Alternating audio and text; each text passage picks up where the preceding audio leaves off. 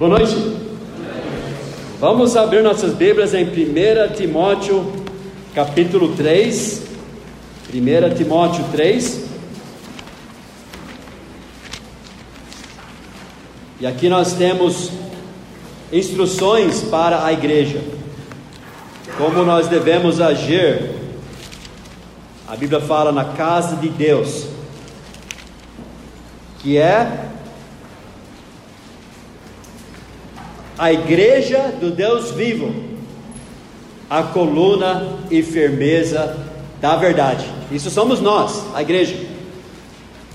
E aqui no capítulo 3 tem os dois que nós chamamos de ofícios que existem numa igreja.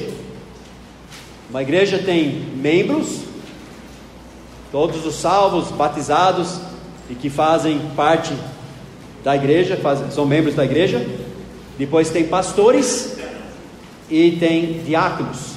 Só, só isso que tem na igreja, né? Os membros e de ofícios, né? De, de alguma posição, é, pastores e diáconos. E justamente em 1 capítulo, 1 Timóteo 3 nos dá as únicas qualificações que nós temos para os diáconos. 1 Timóteo 3, nós vimos na semana passada sobre o pastor, o que Deus espera do pastor, e daí no versículo 8, o que Deus espera de diáconos? Da mesma sorte, os diáconos sejam honestos, não de língua dobre, não dados a muito vinho, não cobiçosos de torpe ganância, guardando o mistério da fé numa consciência pura. E também estes sejam primeiro provados, depois sirvam se forem irrepreensíveis.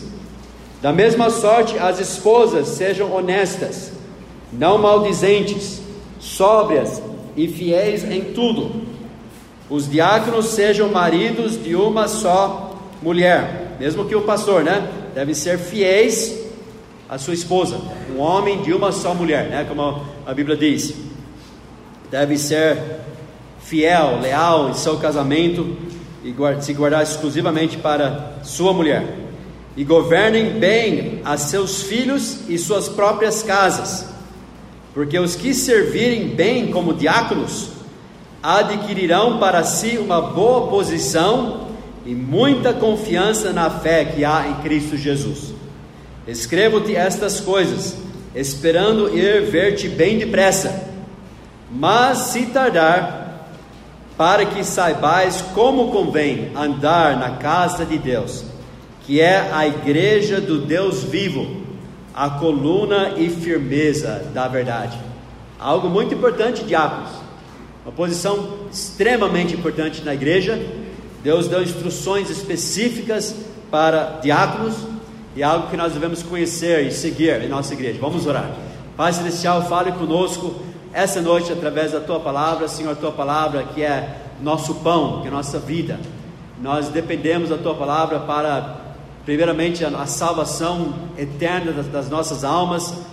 Mesma palavra que ressuscitou Jesus Cristo, que nós estamos lendo essa noite, cheio de poder para cada área das nossas vidas, desde a nossa salvação até como nós devemos viver e até instruções para a igreja, nós temos na tua palavra. Pedimos que o Senhor fale conosco essa noite, nós possamos prestar atenção à tua voz, sempre ter os corações humildes quando nós nos aproximamos da tua palavra, sabendo que ninguém, as escrituras não são de particular interpretação, não tem uma interpretação que é da nossa igreja, outra que é de outra, mas nós devemos saber o que o Senhor estava dizendo. Ajuda o Senhor a chegarmos com reverência à tua palavra, tentando entender o que o Senhor tem a dizer para nós e obedecemos a tua palavra em nossas vidas, em nossa igreja. Nós pedimos em nome de Jesus e agradecemos. Amém. Diáconos. O pastor, que eu chamo de meu pastor, né? Ele teve problemas, teve dúvidas, perguntas sobre diáconos há muitos anos. Ele trabalhou, ele e a dona Arabel, os dois trabalharam em ministérios lá nos Estados Unidos com outros pastores.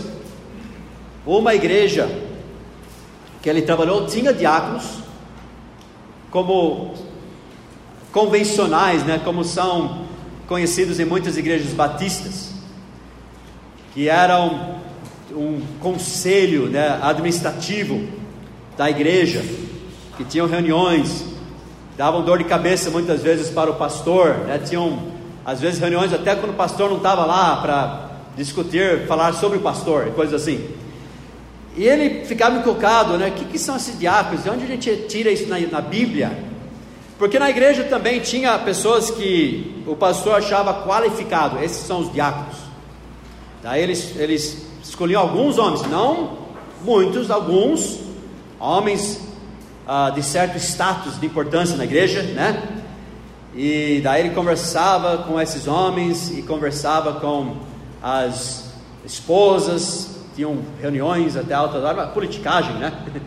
Daí chegava um tempo que ele apresentava para a igreja e daí a igreja votava por esses homens, daí fazia um culto especial de dedicação dos diáconos. Daí os diáconos mais antigos vinham também, o pastor colocava as mãos sobre esses diáconos, esses homens importantes. E, geralmente você conhece os diáconos quando você visita igrejas. Eu já vi vários. Né? Você chega lá na igreja, você, opa, é o pastor, né? Boa noite. Vocês são? Daí, ó, somos, sou missionário lá do Brasil, ok. Eu sou o diácono tal, né? E é um homem de importância. Ele chega antes do pastor até, você fala com o diácono. Muitas vezes ele fala, eu sou o diácono principal. Eu sou o diácono principal, né? I'm the head deacon. Pois não, senhor. Eu falei para vocês que um, um diácono principal, uh, sem querer, eu sentei no lugar dele. Na igreja. E daí, eu não sabia, eu sentei, a igreja era meio grande e estava vazio. Eu cheguei mais cedo, eu sentei mais ou menos onde o Clayton está, mas a igreja era maior. E sentamos lá esperando o pastor chegar. E nisso, finalmente o pastor chegou, nós ficamos de pé, né? E esse senhor, o chefe dos diáconos, sentou, eu fiquei de pé, e ele sentou onde eu estava. E falou: oh, vou, vou resgatar meu lugar de volta. Ele nem sabia quem eu era, nem sabia que a gente era missionário, achou que era um visitante na igreja. Daí eu levantei, chamei a Lídia que estava do meu lado, né? A gente foi mais para frente, sentou. E, ai, eu, eu nem imaginei que estava sentando no lugar do chefe dos diáconos. Era sério uma coisa dessa, Isso poderia causar muita confusão numa igreja. E Vou falar a verdade, aquele, é pior, pior que aquele diácono, depois, durante a mensagem, o pastor pregou, ele ficava, Amém, Amém. Eu, eu ficava lá, cala a boca. Não foi abençoado nem porque alguém, ele nem sabia que eu era missionário, eu era visitante na igreja. Não foi abençoado naquele culto, infelizmente, né? Ah, para minha vergonha. Mas eu falei, que homem hipócrita. Mas não só porque, ah, não é. Ah, só porque era diácono, né? Mas uh, são histórias que nós, nós temos. Meu, meu sogro, coitado, já foi diácono, né? Mas a, a, antes, quando ele podia ir na igreja ainda, nos últimos anos, ele estava tão chateado que ele não foi votado para ser diácono. Ele era fiel, né? ele que cuidava das, muitas vezes das finanças, mas eles não votaram ele, porque não era mais importante, era um senhor já de idade, o que, que ele pode oferecer para a igreja, né? Não votavam mais, ele não podia mais ser diácono da igreja. E ele ficava chateado por isso. O pastor conhece pessoas também que ficavam muito chateados porque não podiam ser diáconos. Ele uma vez um falou para o meu pai que ele não foi votado aquele ano. Algumas igrejas eles mudam cada ano, né? Os diáconos, cada ano eles têm um novo grupo de diáconos. E ele, ele, ele não foi votado. Três em três anos. É, é eles têm uma, um mandato de três anos. E esse, esse diácono estava chateado que ele não foi votado. E ele falou para meu pai: Eu sou diácono. Uma vez diácono, sempre diácono. Numa igreja.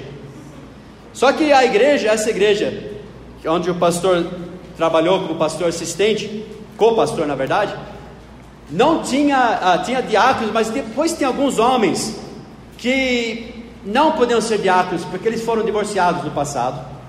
Agora, quem estava aqui na semana passada, sabe que até isso está furado, né? Mas, de acordo com o entendimento deles, não podia ser diácono. Mas eram pessoas, homens importantes, homens de negócios na igreja, homens de bem. Então eles criaram outra categoria chamado trustees. Uh, a ideia seria administradores. Esses trustees eram tipo conselheiros financeiros da igreja. E tinha, não tinha problema, eles não podiam ser diáconos, mas tinha a reunião dos diáconos e trustees. Eram, eram diáconos na prática, né? A igreja. E o pastor falou, perguntava para o pastor, né? Um, titular, mas que, que, são esses trustees na Bíblia? Né? Onde que eles se encaixam? Não faço perguntas sobre isso, né? Na outra igreja, lá no sul dos Estados Unidos, na cidade onde eu nasci, Knoxville, Tennessee, tem uma igreja boa, pregador, homem de Deus, uma igreja grande, na época que vocês estavam lá, diria umas 800 né, cultos de domingo de manhã, com ônibus, tudo, chegava mais que mil pessoas. Igreja grande, mas não tinha diáconos. Zero. E o pastor queria saber por que nós não temos diáconos, né? Não só ele, outras pessoas perguntavam. Uh, aliás, outras pessoas, perguntavam, né? Por que, pastor, nós não temos diáconos? Aí ele falou: quando nós tivermos homens qualificados para ser diáconos, vamos ter. Nenhum de vocês serve para ser diácono, vocês não estão qualificados ainda para ser diácono.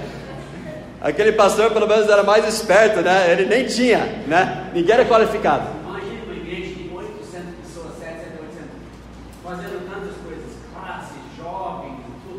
fazendo, tinha ah, diretor dos jovens, ah, professores de classes de escola dominical de todo tipo, pessoas que trabalhavam nos berçários, pessoas que dirigiam ônibus, ah, pessoas que faziam classe. Era uma igreja grande, cheia de trabalho, mas nenhum diácono.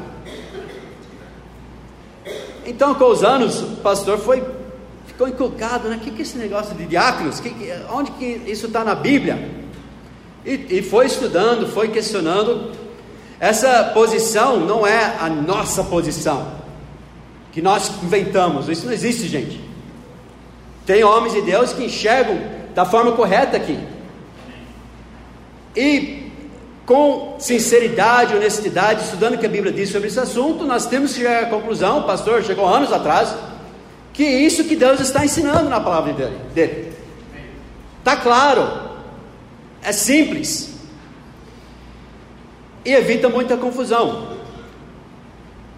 Eu ouvi o pastor conversando, isso quando eu era jovem ainda, mais jovem, ah, teenager, né? Eu devia ter uns 13 anos. Eu, eu ouvi o pastor conversando com outros pastores. Esse mesmo pastor, acho que depois ele teve alguns diáconos na igreja dele.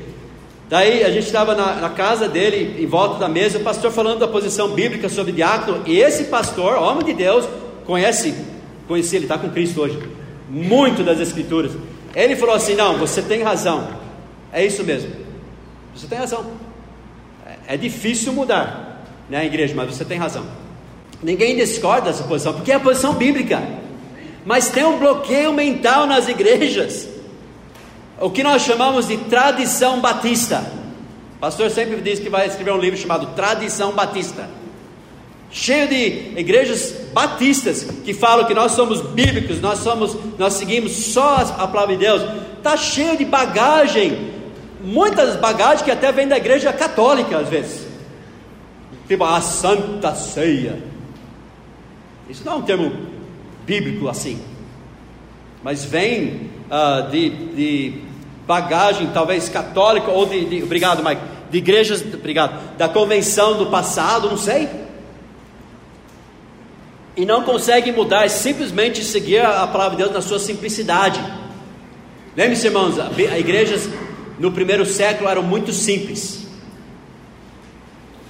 Eram, a grande maioria, eu acho que pelos primeiros ah, 200, 300 anos, as igrejas se reuniam em casas.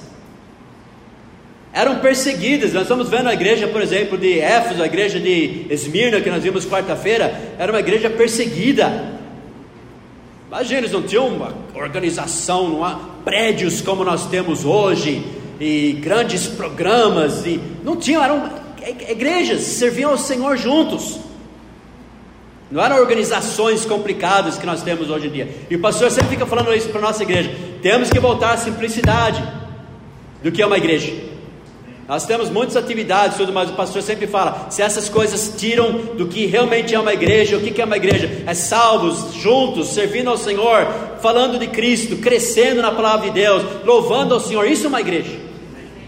O resto é resto. E esses diáconos, o que eles são? Vamos ver o que a Bíblia diz. Pegue sua folha, resumimos aqui a maioria das igrejas batistas pensam em diáconos como se fossem, ponto 1 um aqui, um conselho administrativo, um conselho diretor, ou chefes do pastor. Mas em nenhum lugar a Bíblia diz isso. Eu li de um pastor que chegou numa igreja já com a posição correta sobre o que era diácono. Então, antes de ele aceitar ser o pastor daquela igreja que chamou ele, ele deixou bem claro: Eu acredito que diáconos são isso, isso, isso. E eu só vou aceitar ser pastor se vocês ah, ah, concordarem comigo, porque eu não posso ser pastor de algo que eu não vou concordar. Daí eles concordaram, mas quando ele chegou para ser pastor, os diáconos antigos, né, da, do velho conselho dos diáconos, se reuniram com ele e chegaram com uma lista de de exigências e eles queriam o poder deles de volta. E o pastor falou: Eu falei, quando vocês me chamaram, até foi votado na igreja isso, eu não vou aceitar isso, isso não é bíblico. E, e, Deus não dá essa autoridade para os diáconos. E ele falou assim: dá sim. Então o que, que os diáconos, é o poder nós temos? Ele falou: não tem. O, o que vocês querem saber está em, em uh, Atos capítulo 6. Ele falou: não, não, tem que ter mais do que isso. O pastor falou: então, se tem mais do que isso, vocês me mostram na Bíblia e a gente conversa de novo. Tá bom, então eles marcaram a reunião para a próxima semana para conversar de novo. Mas chegou alguns dias antes da reunião, aquele diácono ligou e falou: Não, pastor, dá mais uma semana. Ele não achou nada na Bíblia, né? Aí passou mais uma semana, nada de reunião e nada de reunião, nunca mais tiveram uma reunião. Não existe isso na Bíblia. Não existe. Eles não são um, um conselho administrativo, uh, ou chefes do pastor, diretores da igreja. Não existe isso na Bíblia. Dois, o governo do rebanho é dado exclusivamente aos pastores. Vamos abrir a Bíblia em uh, ah, 1 Timóteo 3, versículo 5. Nós estamos lá ainda, né? Porque se alguém, está falando sobre bispos, que é a mesma coisa que pastores, porque se alguém não sabe governar a sua própria casa, como teria cuidado da igreja de Deus? Então o pastor, ele tem o cuidado, ele tem a responsabilidade sobre a igreja de Deus. Paulo fala isso, ele, o pastor que apacenta o rebanho, né, cuida do rebanho, protege o rebanho. Hebreus 13, nós vimos hoje de manhã esse versículo. Hebreus 13, 17. Obedecei a vossos pastores e sujeitai-vos a eles, porque velam por vossas almas, como aqueles que hão de dar conta delas, para que o façam com alegria e não gemendo, porque isso não vos seria útil. Então o pastor vela para as almas, eles vão dar conta por sua, sua vida perante Cristo dia por essa igreja. O pastor é o único na Bíblia que vai dar conta por sua vida e por essa igreja. único. Agora, a gente sabe o que a Bíblia diz sobre pastores.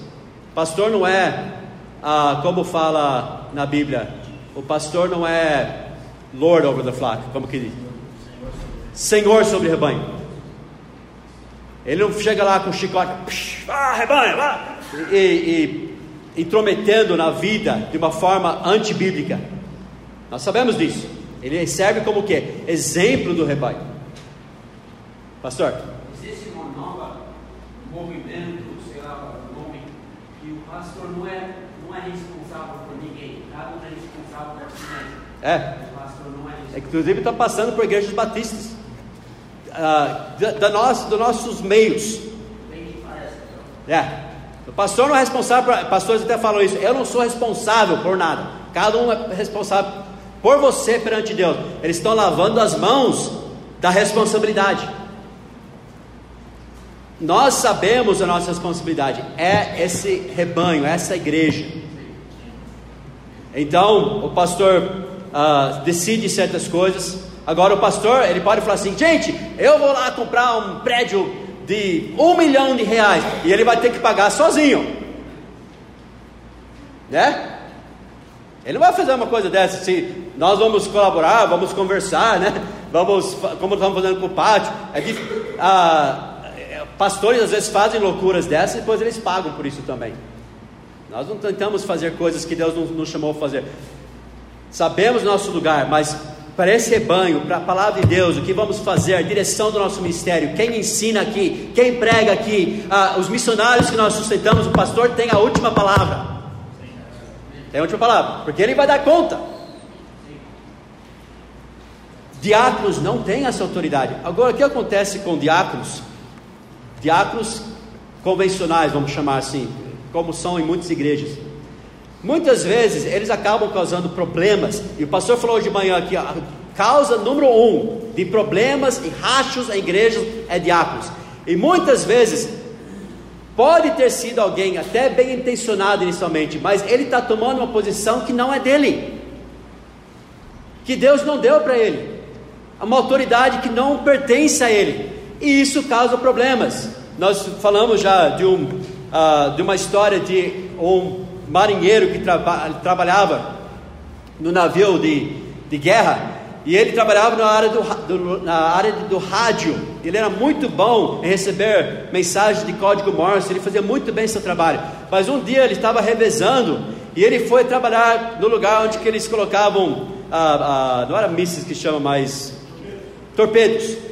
E ele, ah, então, um torpedo não estourou, ele puxou o fusível, não, não funcionou, ele tirou e colocou do lado. O outro que trabalhava nessa área sempre falou: Não faça isso. E ele pegou e, e colocou num tambor, fechou. Aquele explodiu, podia ter explodido o navio. Não era que ele era mal intencionado, era porque ele estava numa posição que não, ele não estava qualificado, não era a posição dele. E muitos diáconos estão tomando uma posição que Deus não chamou eles para fazer e nem qualificou eles para fazer. E eles acham, peraí, então tem algum problema na igreja, vamos por alguém está meio chateado. Ah, Olavo está chateado, daí Olavo pensa, tem que falar com o diácono, porque ele que é o chefe do pastor. Oh, então vem aqui, fala para mim, qual é o problema? Certo, Olavo, eu vou cuidar disso. Peraí, pastor, temos que ter uma reunião. Daí eles começam a criar problemas que a Bíblia nunca de Deus deu essa instrução para fazer. Se a Bíblia fala, se tem um problema com o pastor, chega com testemunhos, se for uma coisa que é necessário tratar, vá para ele. Amém? Tem maneiras de fazer, mas não um conselho que manda, não existe isso. Ponto 3. Deus não lidera a sua obra através de comitês ou conselhos. Deus nunca fez assim. Eu não coloquei isso no, nesse, resumo. Mas nem no Velho Testamento, nem no Novo Testamento, Deus sempre trabalhava através de um homem de Deus, seja o profeta, seja o líder de Israel, na igreja é o pastor. Moisés, Moisés era responsável pelo povo de Israel. Sei que não é igreja, mas estou mostrando o padrão que Deus usava. Deus não colocou uma comitê para liderar o povo de Israel, foi o homem de Deus, Moisés. Tem a história que Moisés achou que era difícil demais para ele, lembra? Ele reclamou, daí Deus falou: Ok, chama 70 homens. A Bíblia diz que Deus dividiu o espírito que era de Moisés, dividiu com 70. Moisés escolheu esses homens, deu alguns serviços para ele, mas Moisés continuou sendo o líder de Israel. Uh, e esses 70 homens, na verdade, acabaram caindo no esquecimento, a gente nem ouve falar. Porque de fato Deus não tinha pedido isso, Deus não tinha exigido isso. E eles tinham alguns serviços, eles seriam mais, ah, eles profetizaram por um pouco de tempo, a Bíblia diz, depois não mais. Eles seriam mais talvez considerados assistentes de pastor, nos termos de hoje, né? Mas mesmo nisso não foi a escolha de Deus e Deus ignorou aquele plano depois. Você não ouve mais sobre eles. Mas na igreja você vê responsáveis os pastores. Quando você vê, por exemplo, em Atos 15, versículo 6, é um exemplo que pessoas dão até para temos que votar por coisas na igreja. Não era uma reunião numa igreja, era um conselho da época com os apóstolos e pastores. Veja Atos 15, versículo 6. Eles estavam discutindo doutrina. Daí aqui a Bíblia fala assim: alguns, porém, uh, versículo 6, congregaram-se, pois, o que? Os apóstolos e os anciãos, esses eram os pastores. Nós sabemos que ancião, pastor, bispo, presbítero, é tudo a mesma pessoa na igreja. Isso a gente podia provar, mas é, não é nossa intenção agora. Atos 20 prova isso, ok? O conselho de Atos 15 era composto de vários pregadores, tá? não era um conselho de diáconos. Vamos ver a primeira vez que aparece o que a maioria das pessoas concorda que eram diáconos da Bíblia. Lembra a gente falou semana passada sobre a lei da primeira menção? Em Atos capítulo 6. Atos capítulo 6, vamos lá.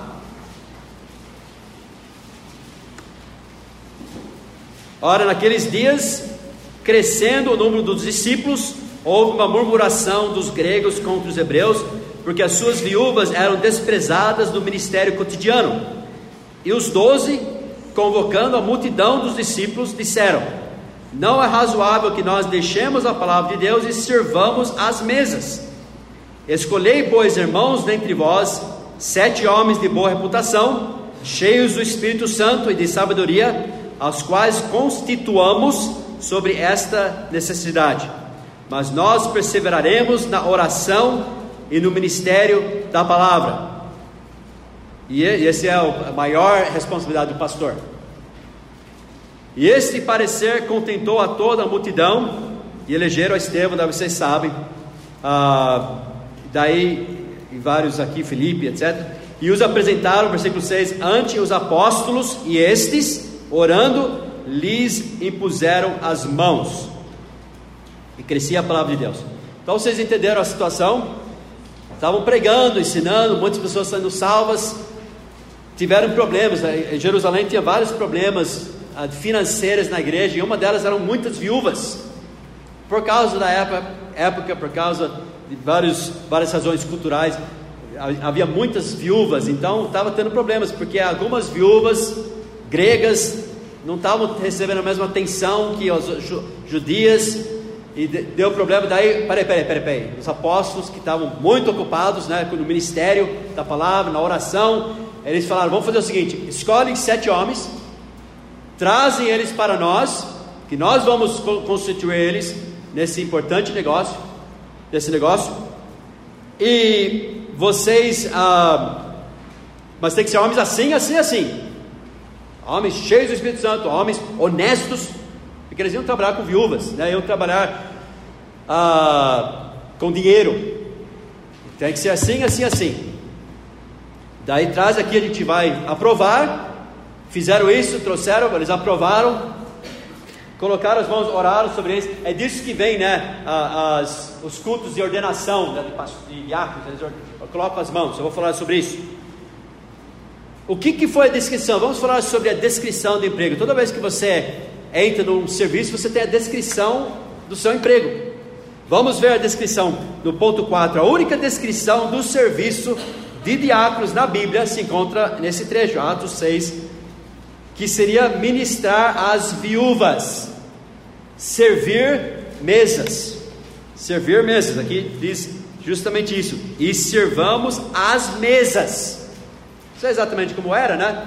Elas chegavam, eles colocavam comida para elas, né? ajudando a servir, talvez com, com, sacos de compras, eu não sei, né? Mas servamos as mesmas. Não ficava, não era bom para os apóstolos, imagina uh, Pedro, João, né? eles lá trabalhando na obra do Senhor, no, na doutrina, e lá eles atrás de mesas com sacos de, de compras. Não, vamos constituir homens para ajudar a gente com isso.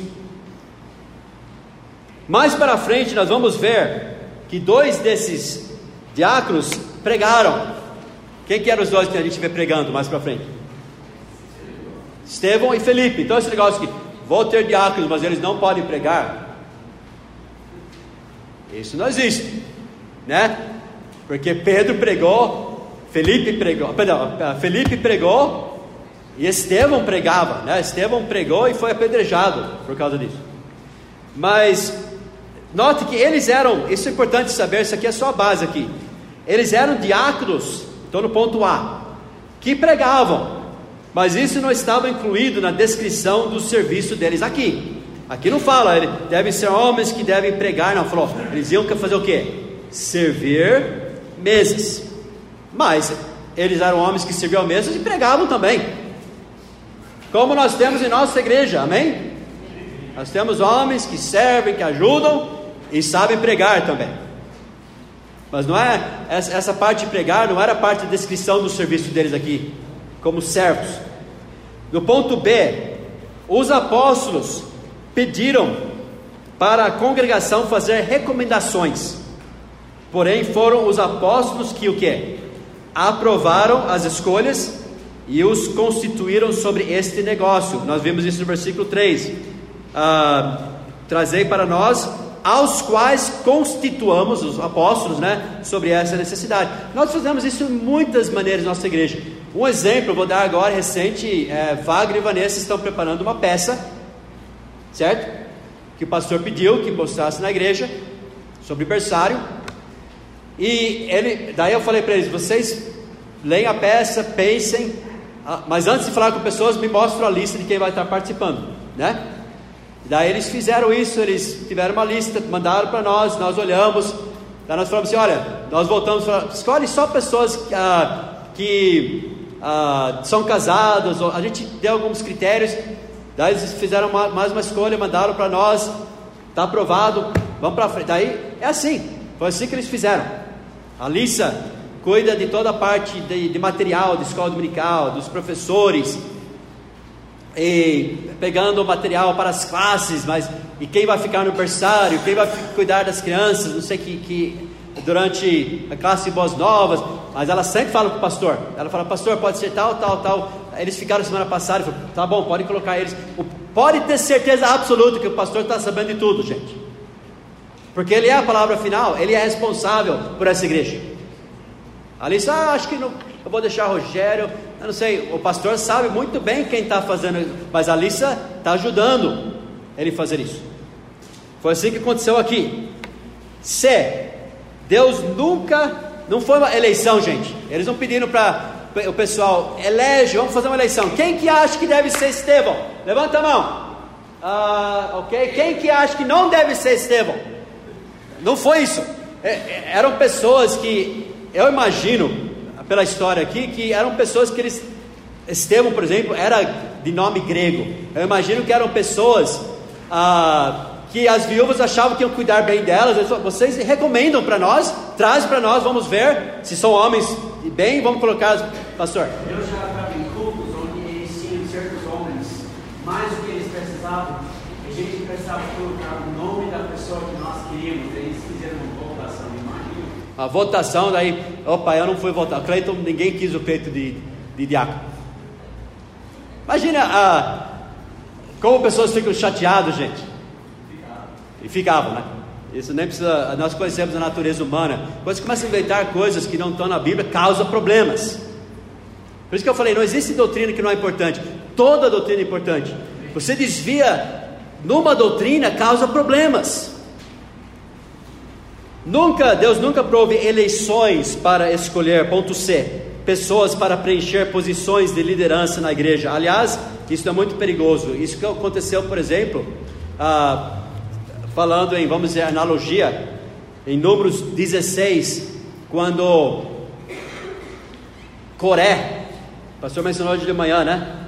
Chegou e falou: Ei, quem, por que você tem autoridade mais do que nós? Nós também somos servos de Deus, nós também somos homens de Deus.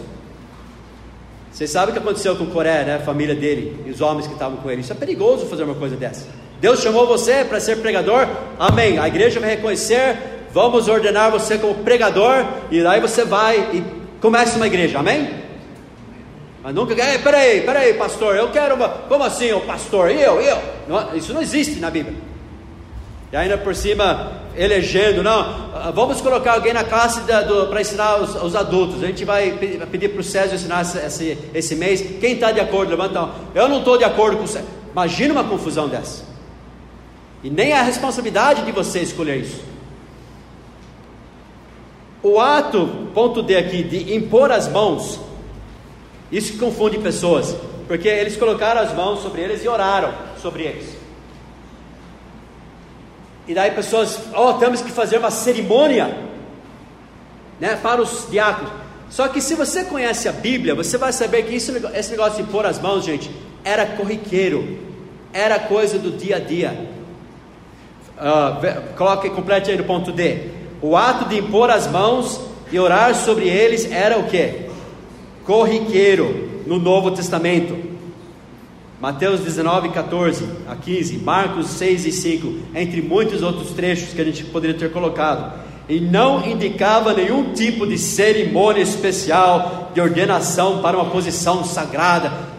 Quando Jesus chamou as crianças, o que, que Jesus fez com eles? Ele pôs as mãos, a Bíblia diz, ele colocou as mãos sobre elas e orou. Isso você vê, quando Jesus chegou ao homem a, a, a, paralítico, Jesus colocou as mãos sobre ele e orou. Eles faziam isso constantemente, era algo comum. Ok, vocês vão cuidar. Ó oh, Senhor, abençoe esses homens aqui, ajude eles. Era isso, não era? Ok, igreja, vamos ter uma cerimônia para essa coisa. Não era isso. Se você conhecer o Novo Testamento, você vai ver que era muito comum colocar as mãos e orar por pessoas.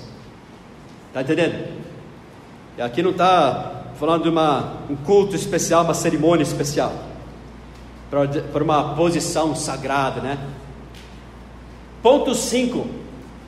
Diáconos. Diácono é uma palavra. Agora isso é importante. Mais uma vez, como nós falamos com a palavra anjo, a palavra anjo é uma palavra grega. Se for traduzir para o português, é a palavra o quê? Hã? Mensageiro. Só queria fazer um porém rapidinho. Alguém poderia estar pensando em é, pôr, as mãos sobre alguém que nós estamos ordenando. Isso é outra, outra coisa. A palavra ordenar para diáconos nem existe na Bíblia. Nem existe. Não existe para ordenar diáconos. Não existe isso. Então, é uma, é uma palavra, é um termo que está na consciência de igrejas, né? Fazer uma ordenação dos diáconos, mas isso não existe na Bíblia. Só mostrei esse trecho aqui. Eles chamaram esses homens para fazer esse, esse serviço, servir mesas. Eles colocaram as mãos e oraram sobre eles. Ok? Diácono não é uma palavra em português. É uma palavra transliterada. Já expliquei. Por razões que Deus permitiu, não sabemos exatamente porquê. Alguém perguntou por que certas palavras na Bíblia não foram simplesmente traduzidas. A gente podia especular, mas Deus permitiu que fosse assim. Uma palavra, por exemplo, muito comum que nós usamos, que não é uma palavra em português, é o que? A palavra batizar. Batizar não é uma palavra em português, é uma palavra grega. Significa o quê?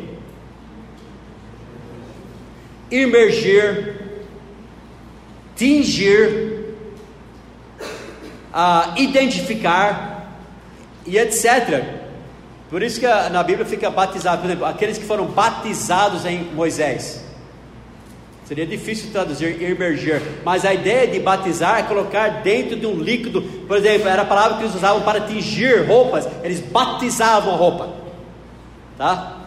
Então, a palavra batizar a, a, se fosse traduzir a palavra mais fácil, traduzir mais simples do português seria imergir. Então toda vez, só que alguns trechos ficariam um pouco ah, complicados, tipo ah, todos que foram imergidos em Moisés, tudo bem. Mas a, essa é a ideia da palavra batizar, é imergir, colocar dentro. A palavra diácono não é uma palavra em português. E nisso vem a confusão. Nisso vem a confusão. Porque pessoas acham, diácono, Só que eu podia ter, eu até pensei em fazer isso, eu esqueci depois, mas eu podia mostrar para você a palavra diácono no grego e dezenas e dezenas de vezes que foi traduzido na Bíblia com o significado que essa palavra tem, que é o que? Servo. Servo. E a palavra diaconizar é o que? A palavra servir. Quando eles serviram mesas, que palavra foi usada? E os discípulos serviram mesas. O que, que eles fizeram? Discípulos não, esses homens. Eles o que? Diaconizaram mesas. Só isso. Podia ser traduzido como servir, uh, ajudar, ser garçom, qualquer coisa. É isso que significa a palavra servo. Eu vou mostrar isso. Diácono é uma palavra transliterada do grego e simplesmente significa, marca aí, servo. E é assim traduzida de diversas formas no Novo Testamento. Exemplo, João 12, vá para João capítulo 12. João 12, versículo 2. Entre muitos exemplos. João 12, 2: Fizeram-lhe, pois, ali uma ceia, e Marta servia, e Lázaro era um dos que estavam à mesa com ele. Qual palavra nesse versículo é a palavra diaconizava? Servia. Está escrito no grego lá, Marta diaconizava. Não ava, é outro termo né, do grego que eu não lembro.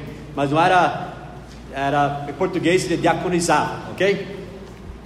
Ou, eu vou mostrar também outros lugares também, mas tem muitos lugares sempre é traduzido servo, a não ser aqui uh, em, em 1 Timóteo 3, é o único lugar que está diáconos, porque eles deixaram, quando foi traduzido, já tinha uma ordem na igreja, os diáconos, então vamos deixar essa palavra do jeito que está. Mas 1 Timóteo 3, tranquilamente, corretamente, poderia ser traduzido e os servos. Amém? Os servos. Diácono é uma palavra transliterada do grego e simplesmente significa servo e assim é traduzida diversas formas no Novo Testamento. A palavra grega é diaconeo, diaconia ou diáconos. Poderia facilmente ser traduzida como ajudante, por exemplo. Quando traduzida como ministro, às vezes é traduzida como palavra ministro, ministrar. Mas o que é a palavra ministrar, gente? é um sinônimo da palavra o que? Servir. Ok? E é usada, quando é usada assim, é usada para descrever o que? Ou, deixa eu trocar aqui, pode preencher, para descrever o serviço ou a tarefa que a pessoa mencionada fazia. Por exemplo, os apóstolos se entregaram ao ministério da palavra, eles serviam na palavra, mas os diáconos foram selecionados para ministrarem às viúvas, para servirem às viúvas e deveriam servir meses. Então, quando era traduzido como ministrar, estava descrevendo não uma certa posição, não um certo, ah, eu usei uma palavra agora mesmo, né? Ah, certa caça na igreja, era um certo serviço, uma certa tarefa. Ponto 6. À luz da explicação sobre o significado da palavra diácono, chegamos à conclusão de que qualquer pessoa, veja só, qualquer pessoa, eu vou provar que é qualquer pessoa, homem ou mulher, que exerce qualquer, marque aí, serviço na igreja, ou para o pastor, ou qualquer outro serviço cristão, é um diácono, um servo ou uma serva, tá? É um diácono. É um servo. Diácono é servo, tá? Tanto faz falar diácono, tanto faz falar servo. Mesma palavra. Ponto 7. Vocês estão comigo? Do 6 já? Todo mundo acompanhou? Ponto 7. A posição de diácono não carrega nenhuma autoridade governamental na igreja, exceto a que for designado pelo pastor, obviamente. Às vezes o pastor dá certa autoridade para alguém, ele tem o direito de fazer isso. Você poderia ficar encarregado disso, você poderia ficar encarregado dos jovens. Ok? Pastor? Quando nós fomos para os Estados Unidos, tinha homens aqui na igreja que tinham responsabilidade. Sim. Ele falou: você é responsável né, pela igreja, por cuidar disso, por cuidar daquilo, você vai ficar no meu lugar, né? Mas diácono em si é servo, simplesmente isso, servo, ajudante. Não tem nenhum lugar na Bíblia que dá algum poder de governo, de autoridade para ele, no, no, no serviço dele, necessariamente. Uma mulher, vamos para, vamos já agora para Romanos capítulo 16. Isso é muito importante você notar, porque isso é a, a prova final, tá, gente? Que diácono é servo, seja homem, seja mulher. Isso é Romanos capítulo 16. Romanos 16. E recomendo-vos, pois, Febe, nossa irmã, então era mulher, gente, a qual é o que na igreja? Serva na igreja que está em quem creia. Que palavra foi usada aí no grego? Que palavra? Diaconisa. Mesmo que diácono, diaconisa, ok? Que é serva na igreja. Para que a recebais no Senhor. Tudo indica que essa serva, essa diaconia nisa na igreja, até levou a carta de Paulo para eles. Ela estava chegando, ó, ó, recebe essa serva na igreja, para que a recebais do Senhor, como convém aos santos, e a ajudeis em qualquer coisa que de vós necessitar, porque tem hospedado a muitos, como também a mim mesmo. Ele estava dizendo assim: essa serva na igreja, essa diaconisa na igreja, ela faz muita coisa importante, ela hospedou muita gente, e quando ela chegar lá, o que ela pedir, ajude ela, porque ela faz um serviço muito importante. Uma senhora, uma mulher. Quem fala que a Bíblia é contra a mulher, isso é mentira. Ao contrário, de grandes mulheres de Deus, servas de Deus, importantíssimos na igreja, inclusive importantíssimos na vida de Jesus. Se fosse para as mulheres, os discípulos nem teriam comido. As mulheres seguiam eles até davam comida para os discípulos e para Jesus. Eles serviam a Jesus. Não tem maneira de contestar. A Febe era uma diaconisa, uma serva na igreja. Ponto 9. Uma mulher não deve ensinar nem usar de autoridade sobre o homem na Assembleia Geral da igreja. Nós não vamos voltar para esses textos, o pastor já explicou as instruções das Escrituras, quando a gente está em Assembleia a mulher não exerce autoridade de ensino sobre o homem aqui na Assembleia Geral. Mulheres ensinam homens. A gente falou sobre isso, mas não, não na igreja.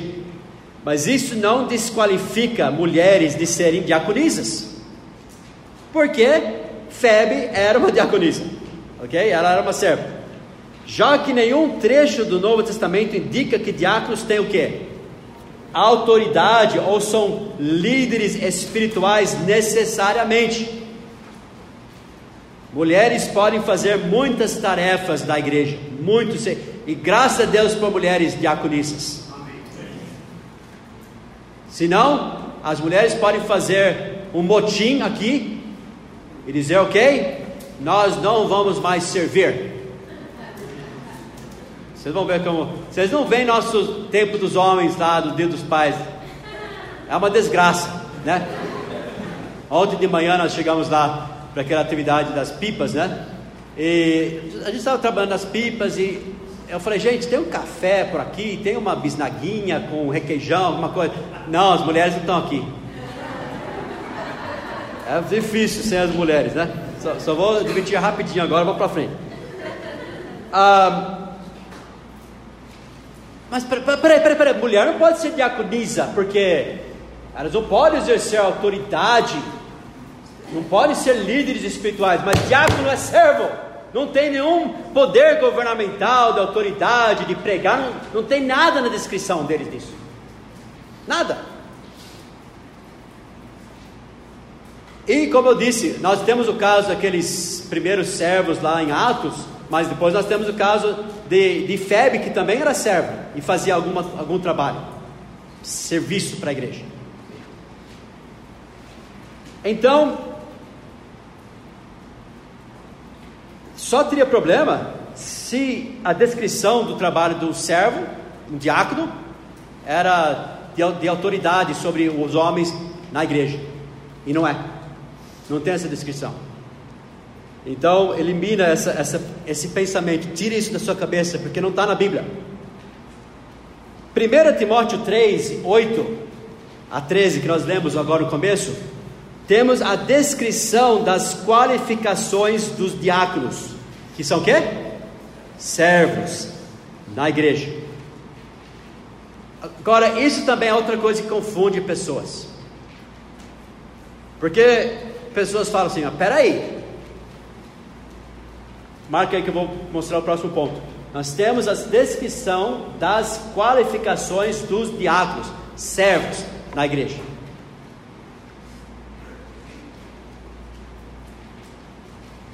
O que confunde pessoas é o seguinte: peraí, diáconos tem que ser uma certa. Eu, eu usei uma palavra depois sumiu agora, mas tem que ser um, um certo. Ah, como que eles falam, por exemplo, ordem. Tem que ser uma certa ordem na igreja, né? Tipo a ordem dos franciscanos. É isso que eu estou querendo dizer. Né? Tem que ser, porque, gente, tem, tem qualificações para eles. Deus espera que eles sejam honestos. Deus espera que só servos só pessoas que servem a Deus têm que ser puros? Pessoas que servem a Deus têm que ser fiéis? Não, não pode ser. Tem que ser uma certa casta aqui, uma certa ordem.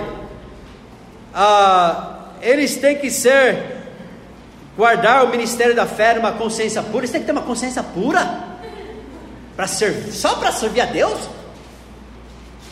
Irmãos, Deus coloca muita importância sobre aqueles que servem a Ele. Servir a Deus é muito sério. Veja aqui no ponto 11: Deus tem padrões altos para aqueles que fazem algum serviço para Ele na igreja. Deus deu as instruções para um pastor, para Timóteo. Então, lembre-se, quando a gente começa a pensar sobre qualificações de quem serve a, na igreja, Paulo deu essa carta para um pastor, o pastor Timóteo. Para o pastor, pessoas que servem na igreja, eles devem ser puros, devem ser honestos, devem ser isso, devem ser aquilo. Vocês estão entendendo? As qualif... Ah, Deus tem padrões altos para aqueles que fazem algum serviço para Ele na igreja. Nossa igreja chama essas pessoas de obreiros ou liderança. Essa palavra é nossa. Nós falamos a liderança da igreja. Nós sabemos, por exemplo, alguém que canta no coral, você não está necessariamente exercendo autoridade né, governamental sobre a igreja. Quando a gente fala de liderança, tipo que você está na frente, você está sendo um exemplo, você está ah, ah, se destacando de uma forma que pessoas estão olhando para a sua vida como um exemplo.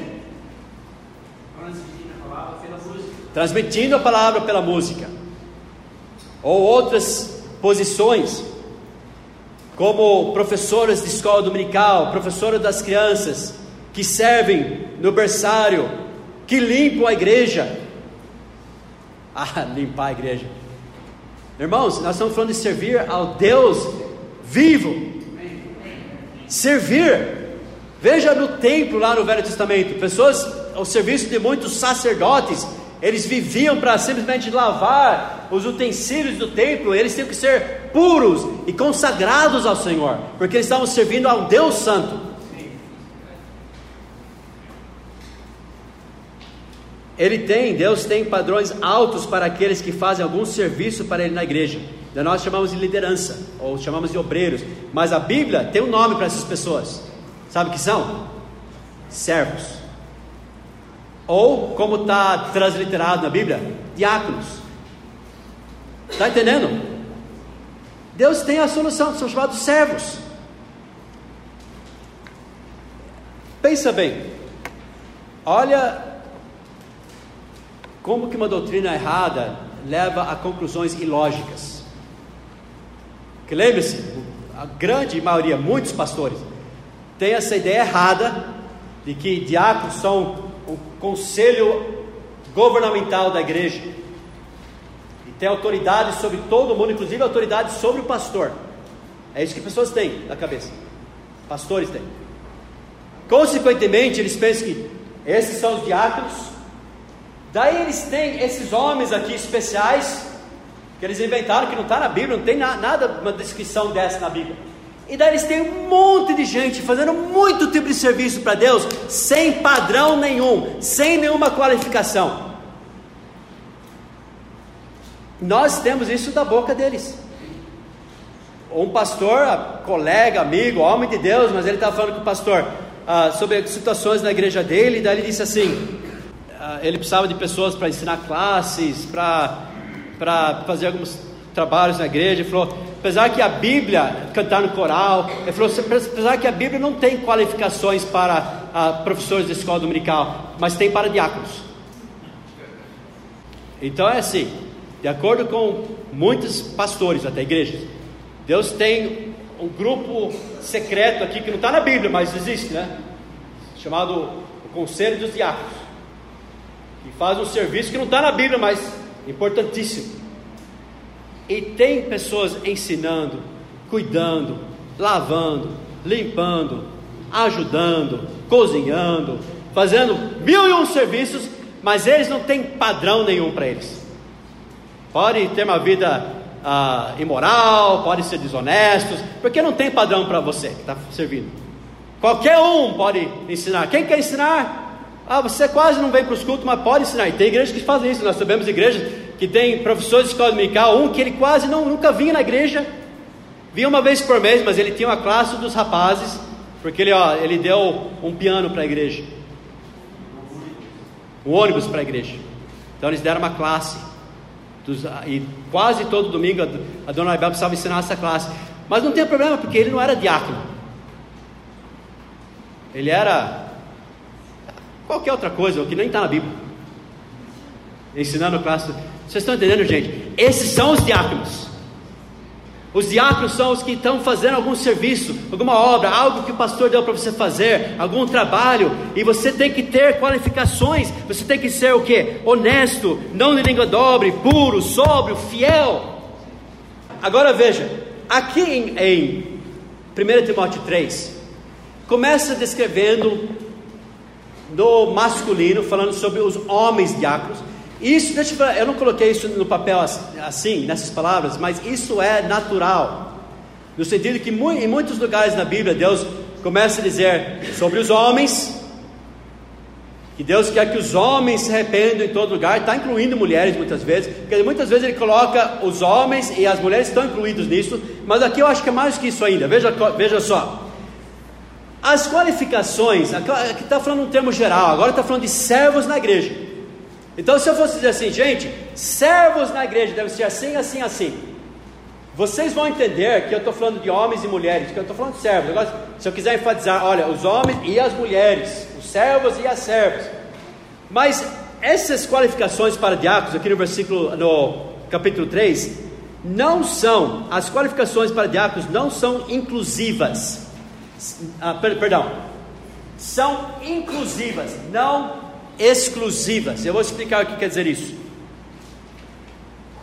Isto é, alguém não precisa preencher todas as características se não se aplica a eles. Por exemplo, eu estou lendo aqui no 12: um diácono, obreiro na igreja, servo, não precisa ser casado necessariamente, nem o bispo, que é o pastor. Porque, né, pensa, irmãos, quem está escrevendo essas palavras para Timóteo, inspirado pelo Espírito Santo, é o apóstolo Paulo. O apóstolo Paulo era solteiro, ou ele era viúvo, mas ele não era casado. E e se você levar à conclusão que, olha, falando sobre os bispos, sobre os pastores, eles têm que ser casados, então eles têm que ter filhos. Está entendendo? Se eles têm que ser casados, eles têm que ter filhos. Porque ele fala que seus filhos sejam assim, assim. Então, quando ele está dando essas características, são inclusivas. Ele está cobrindo tudo quanto que é, que é situação em que alguém poderia se encontrar como diácono. E se você se encaixa nisso, deve preencher. Se você não se encaixa nisso, se isso não aplica a você, então, obviamente, se você não tem filhos, não tem que ter os filhos sob sujeição. Isso é óbvio, né? Então eles são inclusivas, não, eles não exclusivas. Veja aqui. Por exemplo, um diácono não precisa ser casado necessariamente. Paulo era solteiro, ou viúvo, por exemplo, 1 Coríntios 7, 8, e nem mesmo teria que ter filhos. Porém, se fosse casado e tivesse filhos, deveria ter a sua casa em ordem. Por isso, as qualificações aplicadas diretamente para homens não excluem mulheres de serem diaconisas. 13.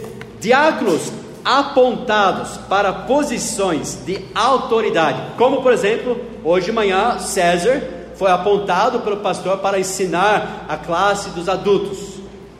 Amém? Ele não é o pastor da igreja, mas ele está exercendo um serviço para Deus a pedido do pastor.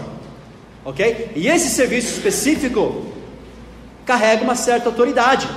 Ele está exercendo de autoridade sobre homens, sobre mulheres, mistos na assembleia, tá?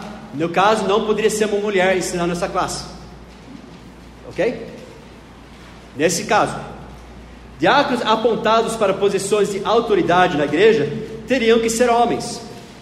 Exemplo aqui, professor da classe dos homens.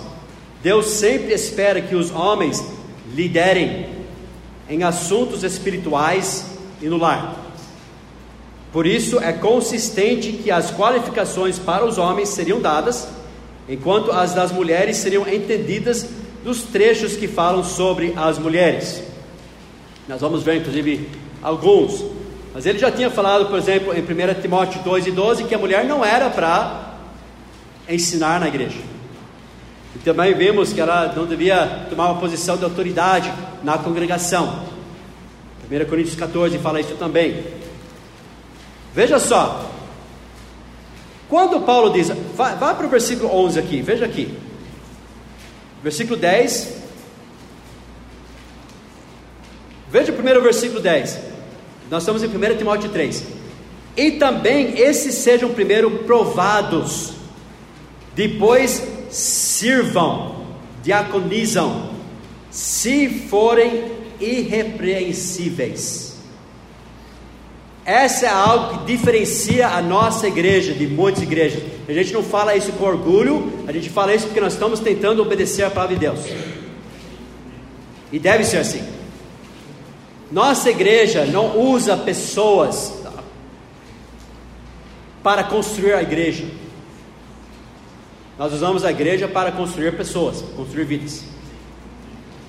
Então nós nunca pegamos e falamos: olha, Fulano, ele está cambaleando a vida cristã, ele está um pé no mundo, um pé na igreja. Vamos, vamos fazer assim, vamos dar um, uma posição para ele. Vamos dar um serviço, vamos deixar ele dirigente do coral, porque daí ele vai ficar animado. Gente, isso é antibíblico. E por isso tem igrejas bagunçadas. Porque os servos, as pessoas que têm posições na igreja, obreiros, eles primeiro têm que ser provados, depois sirvam, se forem irrepreensíveis. Amém? Amém. Isso é importantíssimo, pastor. Esse homem que tinha classe, que ensinava classe, ele não era fiel, ele faltava fazer todos os cultos, ele não era para ser. Não, simples. Podia ser rico, podia ser uma pessoa simpática, a gente podia amar e ajudar aquela pessoa, mas não poderia ser diácono, servo na igreja. Tá, tá entendido isso? Eu não falo isso com orgulho, mas não tem dinheiro e nem prestígio para alguém ter uma posição nessa igreja, se não é qualificado. O pastor teria que primeiro vender a alma dele para fazer uma coisa dessa. Porque estaria indo contra a palavra de Deus. Aqui, no versículo 11, agora veja aqui. Da mesma sorte, as esposas sejam honestas, não maldizentes, sóbrias e fiéis em tudo. Algumas versões atrás, quando era acho que é corrigida, falava, e da mesma sorte as mulheres. Aqui fala as esposas. A palavra mulher, a palavra esposa é a mesma na, na original. Quando Paulo diz no, no versículo 14, dá a mesma sorte às esposas, a palavra para esposa, que é ginaikos, no grego, é a mesma palavra para mulher. Vai, vai para Atos 5, versículo 14, rapidinho. Atos 5 e 14.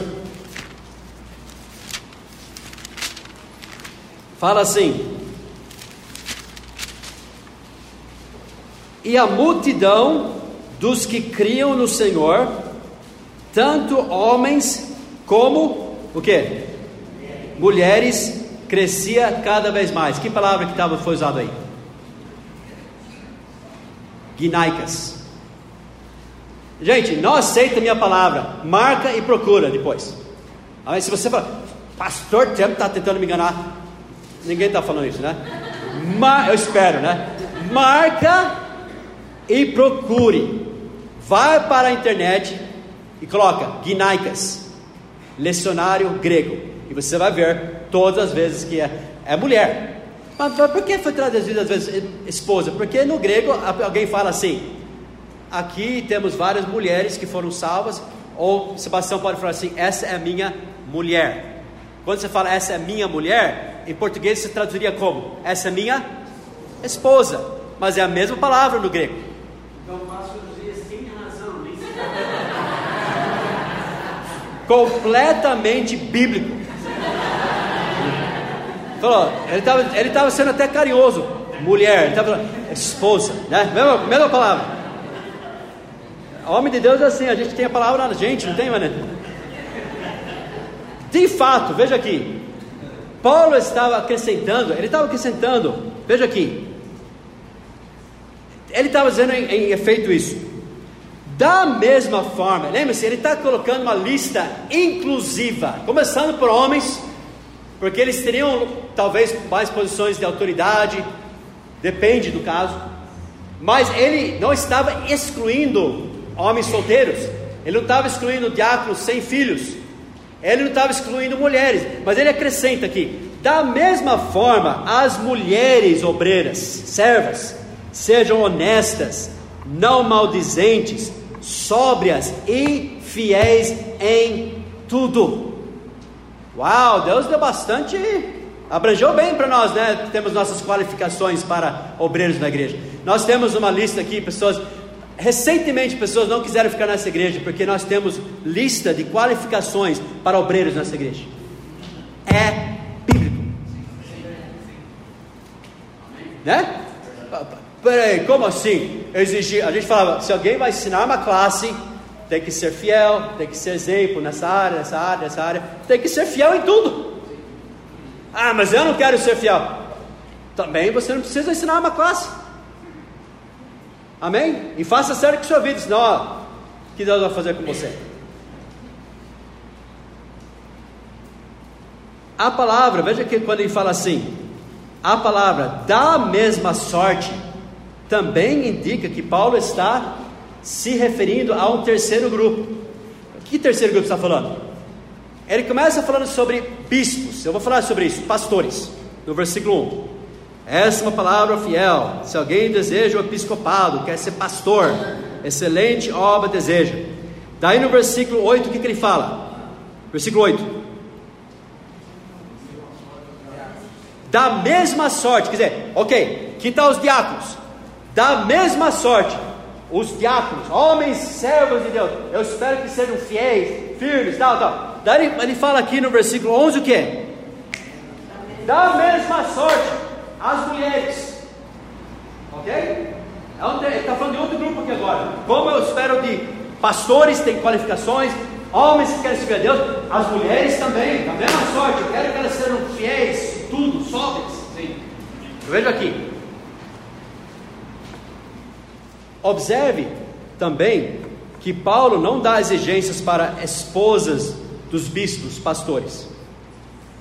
Não faria sentido, por isso que eu, eu acredito que está falando das mulheres mesmo. E mesmo se não fosse, mesmo se fosse esposas, ainda aplica o que eu estou dizendo, é inclusivo. Ele está falando, diáconos, servos, tem que ser assim, assim, assim. E mulheres teriam, se encaixariam, depende, elas, se fosse tomar uma posição de autoridade, ensinar homens, ela não faria, porque a Bíblia já tinha tratado isso no, no capítulo 2, por exemplo. Ela já tinha instruções de como a mulher devia ser e agir. Pastor. Não, mas isso que está dizendo aqui agora, veja aqui. Observe que Paulo não dá exigências para as esposas dos bispos, pastores. Não faria sentido dar qualificações para as esposas dos servos e não para as esposas dos pastores. Então, uh, pensa bem: se para alguém ser um diácono, ok? Pastor, pastor, você tem que ser assim, assim, assim, tal. Diáconos, vocês têm que ter assim, assim, assim, e a sua mulher, sua esposa, tem que ser assim. Nós, tá por que não falou que teu esposo, pastor, que em posição, em exemplo, é maior que o servo? No sentido que o pastor tem que ser o exemplo, ele tem que ser, ele é o líder espiritual da igreja. E não fala nada sobre a esposa do pastor, mas fala sobre a esposa do diácono. Não, ele está falando das mulheres também. 16. Se as qualificações para diáconos, homens, tipo marido de uma só mulher, não elimina a mulher de ser diaconisa, por que as qualificações de bispos não poderiam incluir as mulheres também? Então, se as qualificações para bispo é só para homens, e as qualificações para diáconos podem ser homens e podem ser mulheres, depende de onde se encaixa. Por que então as qualificações de bispo não podiam incluir mulheres também? Porque Deus já proibiu mulheres de terem essa autoridade. 1 Timóteo 2 e 12, 1 Coríntios 14, 34 a 35. Devem lembrar que quando nós estamos ensinando sobre isso, eu falei, marque isso, isso é muito importante, mais para frente. O pastor falou, né, quando a gente falou, 1 Timóteo 2 e 12, sobre mulher não exercer autoridade na igreja, ele falou: presta atenção, porque quando a gente está falando de, de, servos, obviamente a mulher estaria limitado a isso em certas áreas. Nós cremos que a posição correta sobre diáconos na nossa igreja tem sido um salvaguarda para a nossa igreja ao longo dos anos. Por quê? Evitou problemas com diáconos que, com um entendimento errado da função, tomam posições para a qual não foram chamados e nem qualificados. Se você sente que Deus te chamou para ser bispo, você tem esse desejo de ser pastor, a Bíblia diz: excelente obra deseja. E você, se você é chamado, a igreja vai reconhecer isso. Vamos ordenar você e você vai ter responsabilidades que Deus vai esperar de você. Se você não foi chamado para ser pastor, não tente tomar o lugar do pastor, porque pastor só apanha e não tem muito que dizer. Só aquela coroa um dia. Só. Coroa da glória, o que é isso?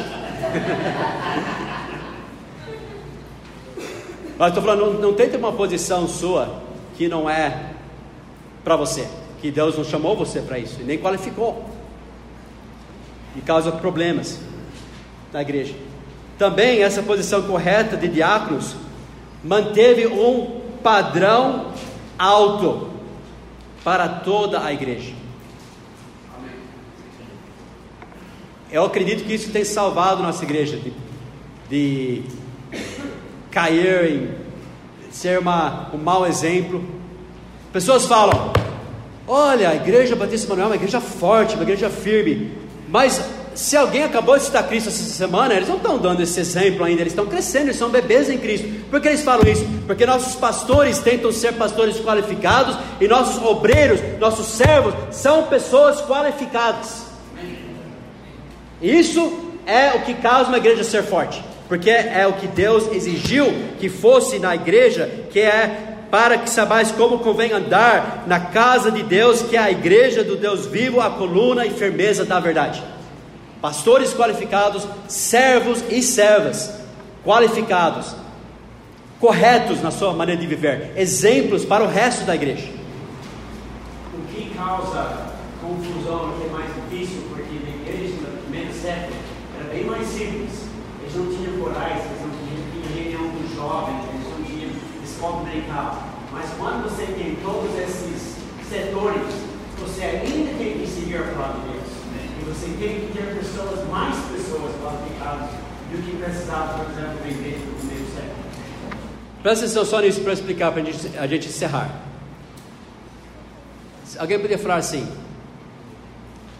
Peraí, nós não estamos servindo mesas para viúvas. Mas Febe não estava servindo mesas para viúvas. Tá bem. E esses diáconos aqui na igreja, em 1 Timóteo 3, o que eles estavam fazendo? A Bíblia não especificou exatamente os serviços, os, tal, nos deu princípios para nós seguirmos.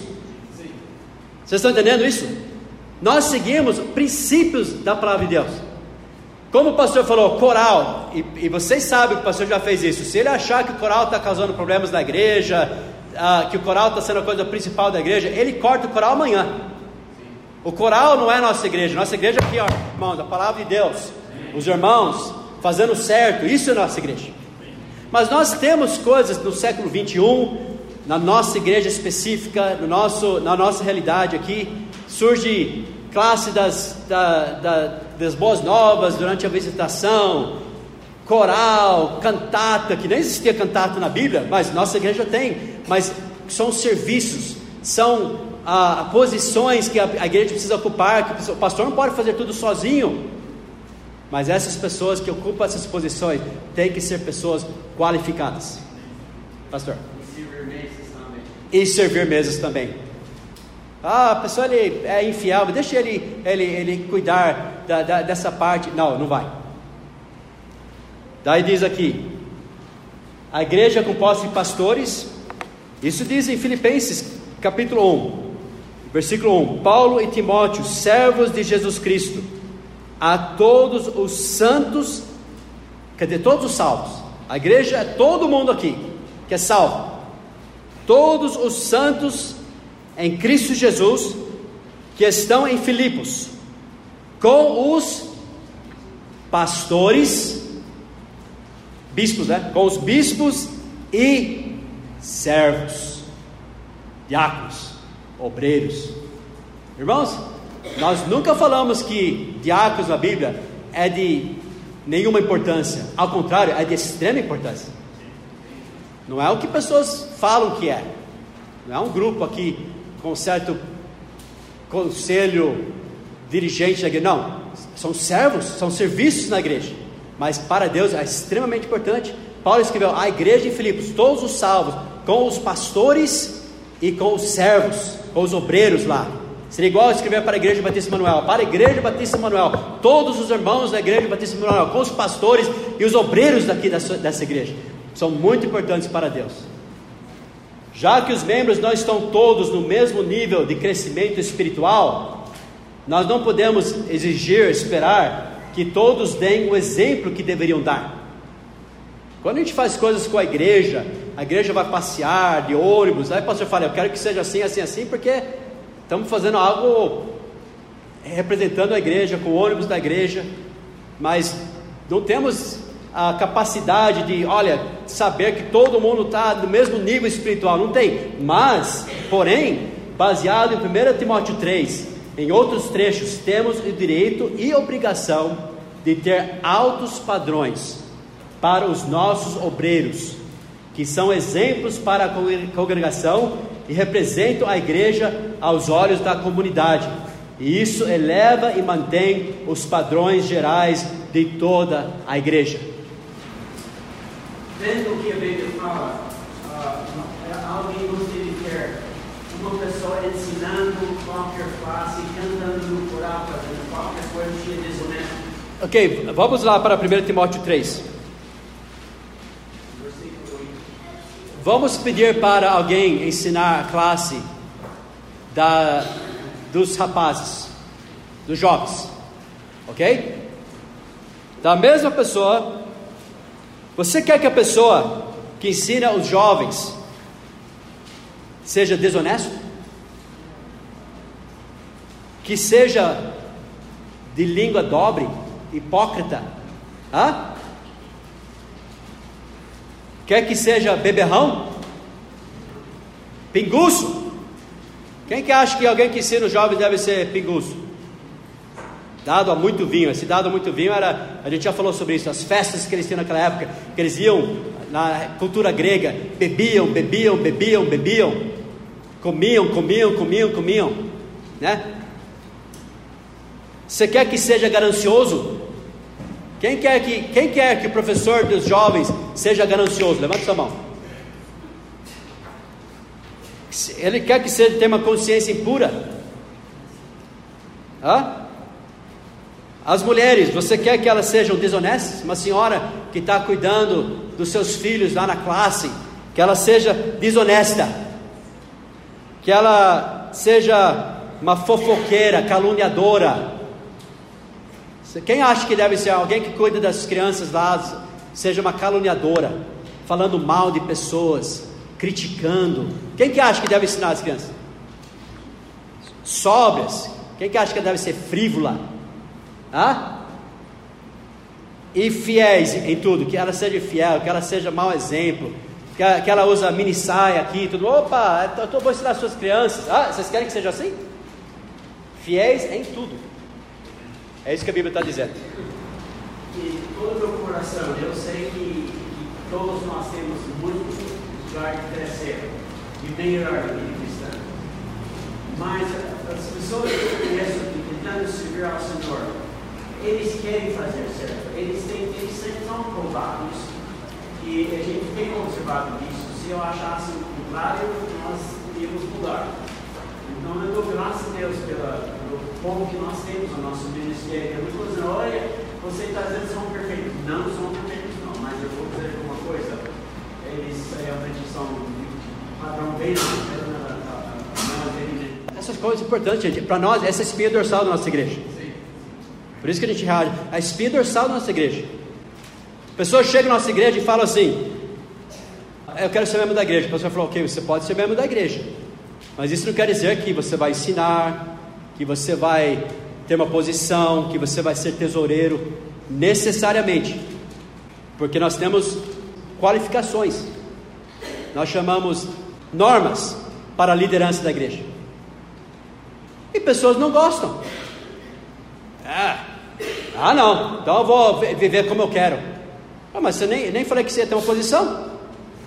Mas nem de pensar que um dia, se fosse numa posição, devia ser fiel. Ah? Isso é bíblico, irmãos. Isso é a palavra de Deus. Eu acredito que isso que tem deixado nossa igreja ser firme por esses anos, por causa dessa posição. A Bíblia diz que Deus deu pastores para preparar todos nós para a obra do ministério. Então vamos todos ser servos do Senhor, amém? Falar de Cristo essa semana, levar a palavra de Deus, todo mundo tem essa responsabilidade.